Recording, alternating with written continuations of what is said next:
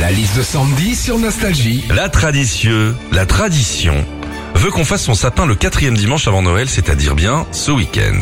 Quelles sont les tendances déco de Noël cette année, Sandwich? Et ben déjà concernant les sapins, la tendance est au sapin artificiel mais réaliste. Euh, des sapins qui imitent à la perfection les sapins naturels.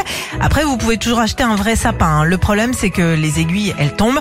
Alors, en plus de ça, si tu l'achètes trop tôt, bah, le soir de Noël, ton sapin, il ressemble à une antenne râteau. hein.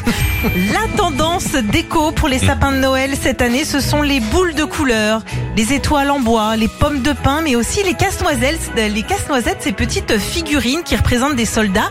Moi, cette année, je vais pas en acheter. Non, je mets directement mes enfants. hein. Généralement, avant Noël, ils sont bien casse-noisettes. hein.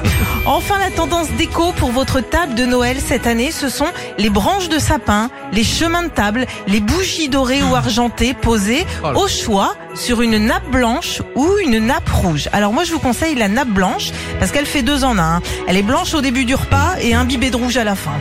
La liste de Sandy sur Nostalgie. Le rond du vin là. Ah là là là là. Et à, et à quelle place Et impossible. la tienne Oh, bah, C'est un truc de malade quand même, c'est fou. Retrouvez Philippe et Sandy, 6h-9h sur Nostalgie.